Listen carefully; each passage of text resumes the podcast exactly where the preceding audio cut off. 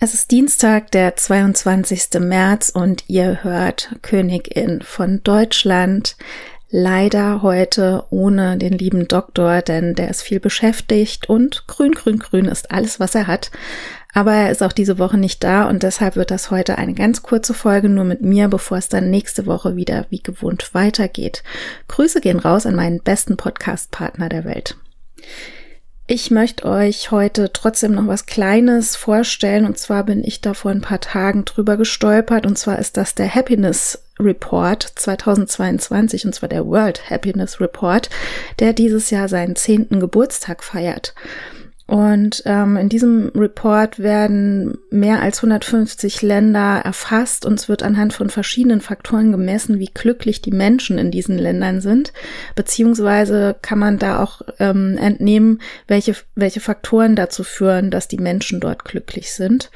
Und in dem jüngsten Report sind jetzt natürlich auch die Jahre 2020 und 2021 enthalten, die Corona-Jahre nämlich. Und auch wenn man das Gefühl hat, dass die Pandemie irgendwie nichts Gutes hervorgebracht hat, so bestätigt dieser World Happiness Report von 2022 auch irgendwie, dass sich soziale Unterstützung und Wohltätigkeit wohl offensichtlich gesteigert hat. Gemessen wird bei diesem Report zum Beispiel das subjektive Empfinden des Wohlseins oder des Wohlgefühls und, ähm, und dabei wird das Leben an sich bewertet, genauso wie positive und negative Emotionen. Und natürlich wird auch hierbei betrachtet, wie die Pandemie verschiedene Aspekte des Lebens verändert hat. Ganz verschiedene Messwerte werden in diesem Report beurteilt und verschiedene Instrumente werden verwendet und natürlich auch diverse Quellen, wie zum Beispiel Quellen von der WHO, werden da zu Hilfe genommen, um diesen Report zu erstellen. Der Gallup World Poll ist dabei eine der größten Ressourcen dieses Berichts. Ich packe alle Links zu dem, was ich jetzt erzähle, in die Show Notes rein. Wen das interessiert, der kann das gerne dann alles nachlesen. Zum Beispiel wird da eine Skala verwendet, eine Skala von 0 bis 10. Das kenne ich so ein bisschen aus dem ähm, Schmerzrating, auch Skala von 0 bis 10. Ähm, in diesem Fall ähm, steht die 10 für das bestmögliche Leben, das sich jemand vorstellen kann und eine 0 dementsprechend für das schlechtmöglichste Leben, das sich jemand vorstellen kann. Es werden da aber auch Fragen gestellt, zum Beispiel wie, äh, haben Sie gelacht oder haben Sie irgendwas Interessantes gelernt, was Ihnen Freude macht? Aber es werden natürlich auch negative Emotionen abgefragt, zum Beispiel, waren Sie wütend oder waren Sie traurig? Wie auch im Jahr vorher oder in den letzten fünf Jahren führt Finnland als das Land mit den glücklichsten Menschen mit Abstand zu Dänemark auf Platz zwei und ähm, nach Dänemark kommt Island, Schweiz, Niederlande und Luxemburg. Deutschland liegt nur auf Platz 14. Ähm, man kann in diesem Report rauslesen, dass zum Beispiel Faktoren wie soziale Unterstützung, ob die vorhanden ist oder ob die nicht vorhanden ist, oder die Chance auf ein gesundes Leben bei der Geburt oder auch so Sachen wie ähm, die Freiheit, Entscheidungen fürs Leben zu treffen oder auch zum Beispiel, wie viel Korruption in einem Land stattfindet. Ähm, man kann herauslesen, dass diese Faktoren offensichtlich eine Rolle ähm, spielen dabei, wie glücklich jemand sein Leben bewertet. Es wird zum Beispiel die Frage gestellt, ähm, ist Korruption in der Regierung eines Landes weit verbreitet oder nicht? Oder auch Korruption in verschiedenen geschäftlichen Bereichen. Also das sind wohl offensichtlich Faktoren, die mit reinfließen ähm, oder ja mit dafür verantwortlich sind, wie glücklich oder unglücklich jemand ist.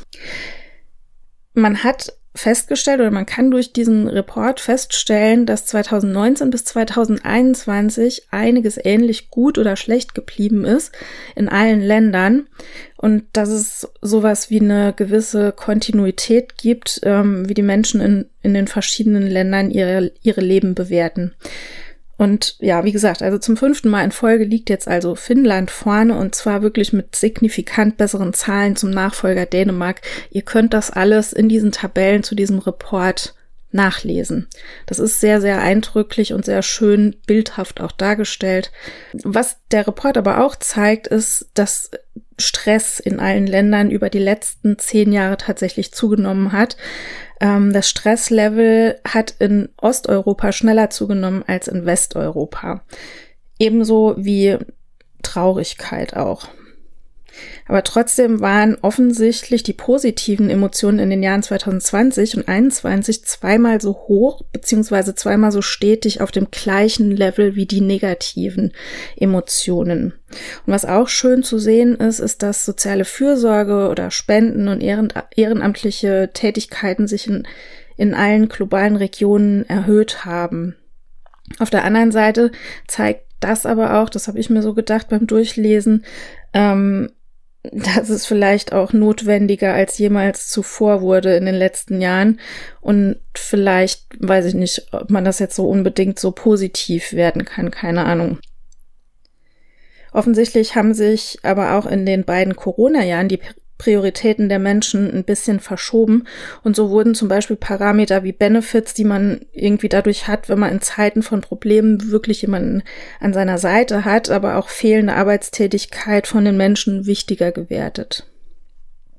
Ein ganz wichtiger Faktor, der aber offensichtlich gerade in den Corona-Jahren zum Tragen kam bei diesem Report, ist, wie sehr die Menschen ihrer Regierung vertrauen konnten während der Pandemie und wie effektiv in der Krise gehandelt wurde, ähm, vor allen Dingen in Bezug auf ähm, das Niedrighalten der Sterberate von Covid-Infizierten. Auch das kann man sehr deutlich in diesem Report ablesen. Ähm, es gibt tatsächlich ja mehrere Studien, die festgestellt haben, wie wichtig es ist, den ähm, ja, das hat man ja auch so ein bisschen immer wieder in der Gesellschaft ge, also miterleben können oder feststellen können. Also es gibt tatsächlich ja mehrere Studien, die das festgestellt haben, wie wichtig es ist, ähm, den Entscheidern in der Pandemie vertrauen zu können. Ne? Also wir haben das ja in mehreren Diskussionen auch schon mal in unserem Podcast besprochen, aber auch was so, ja, wenn man so sieht, ähm, Demonstrationen auf der Straße, äh, ja, also man kann also feststellen, je mehr ähm, Vertrauen in die Entscheidungen oder in die Entscheider gelegt wird, ähm, desto wohlwollender ist auch die Einstellung der Menschen zu den Maßnahmen. Oder ja, in der Bevölkerung ist dann einfach ein bisschen wohlwollendere Einstellung den Maßnahmen gegenüber. Ähm, und hier zieht der Report tatsächlich eine Parallele zu der Finanzkrise von 2007 und 2008. Äh, auch da waren die Menschen glücklicher, die Vertrauen in die Entscheider und Politik haben konnten.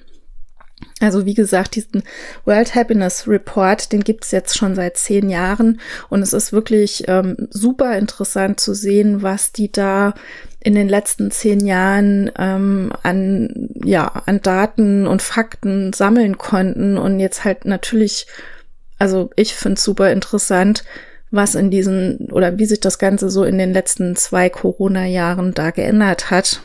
Ähm, es ist natürlich super, super ausführlich und es ist jetzt auch nichts, was ich hier in kompletter Länge irgendwie bequatschen kann.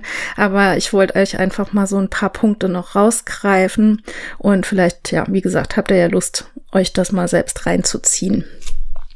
Ähm, ja, äh, was auch ganz schön war zu sehen in diesem Report, ähm, war, dass weder das Vertrauen in die Politik noch das wohlwollende Verhalten der Menschen in den Pandemiejahren wirklich zurückgegangen ist. Also man konnte ja immer so ein bisschen den Eindruck haben oder wurde auch öfter mal geschrieben, dass das Vertrauen in die Politik oder ähm, das wohlwollende Verhalten der Menschen irgendwie nicht mehr da ist. Aber ähm, in diesem Report ist es wirklich schön zu sehen, dass das nicht zurückgegangen ist.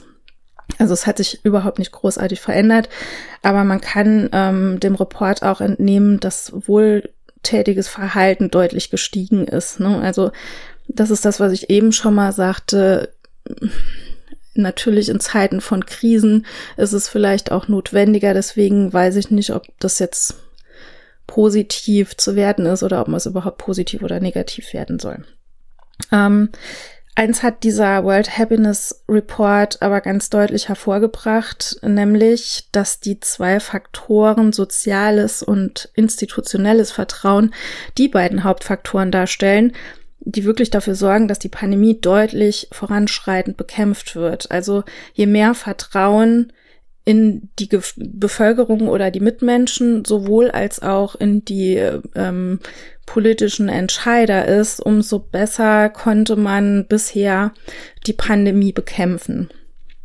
Ähm, was ich ganz, ganz traurig finde, was nämlich auch in diesem Report äh, herauskommt, und das möchte ich überhaupt nicht unter den Teppich kehren, ähm, ist, dass es leider auch eine wirklich große Ungleichheit, was so das Glücklichsein und Wohlbefinden der Menschen in diesen 150 oder über 150 Ländern angeht. Ähm, nämlich im Speziellen in den Gebieten der Subsahara und Nahost- und Nordafrika, Lateinamerika, Süd- und Südostasien ist ganz deutlich festzustellen, dass Freude und Lachen in diesen Gebieten abnimmt und Sorgen und Traurigkeit über die letzten zehn Jahre tatsächlich zugenommen hat.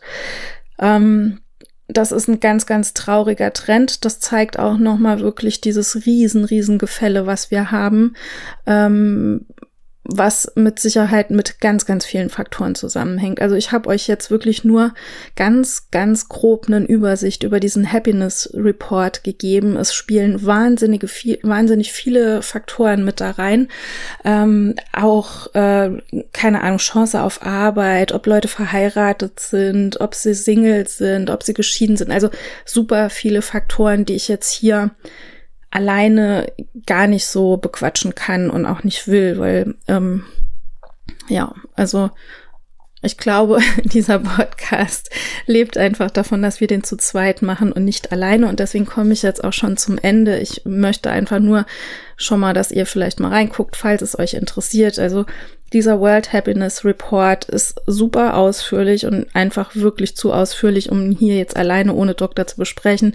Aber er ist definitiv super interessant. Und wie gesagt, ich habe euch die Links in die Show Notes gepackt und Jetzt bedanke ich mich erstmal bei euch, dass ihr kurz zugehört habt. Nächste Woche gibt's uns wieder im Doppelpack mit Doktor und mir und all unseren anderen Themenpunkten, die wir immer haben. Habt eine gute Woche und besinnt euch bitte auf das, was wirklich zählt.